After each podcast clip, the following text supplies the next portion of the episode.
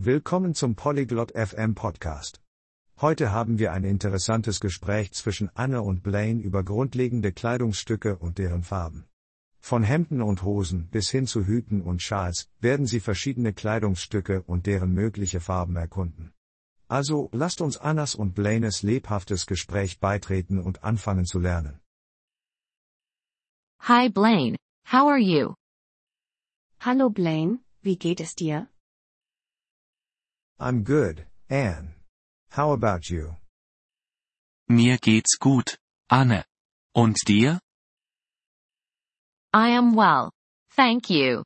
Let's learn about clothes today. Mir geht es gut. Danke. Lass uns heute über Kleidung lernen. That sounds fun. Das klingt spaßig. What are you wearing now? Was trägst du gerade? I am wearing a blue shirt and black pants. Ich trage ein blaues Hemd und schwarze Hosen. Good. Shirt and pants are clothing items. Blue and black are colors. Gut. Hemd und Hose sind Kleidungsstücke. Blau und Schwarz sind Farben. I see. Can we learn more clothes and colors? Ich verstehe. Können wir mehr Kleidung und Farben lernen? Sure. A dress is a piece of clothing.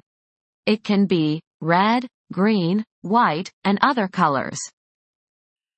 Natürlich. Ein Kleid ist ein Kleidungsstück.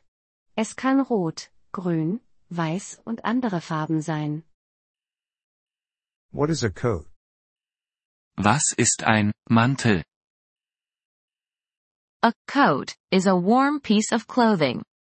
It can be brown, gray, black, or other colors. Ein Mantel ist ein warmes Kleidungsstück. Er kann braun, grau, schwarz oder andere Farben sein. What about hat? What color can it be?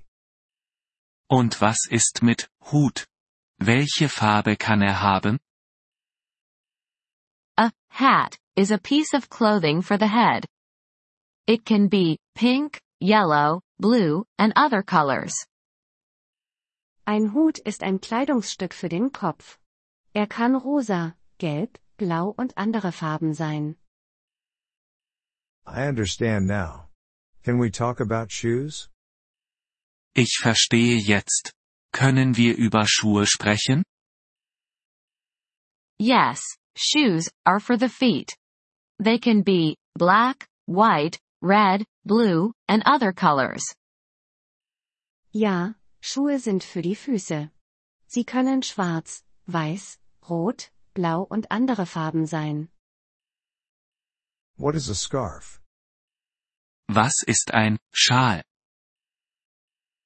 A scarf is for the neck. It can be purple, green, red, blue, and many other colors. Ein Schal ist für den Hals. Er kann lila, grün, rot, blau und viele andere Farben sein. Thank you, Anne. I learned a lot today. Danke, Anne. Ich habe heute viel gelernt. You're welcome, Blaine. Keep practicing. Gern geschehen, Blaine.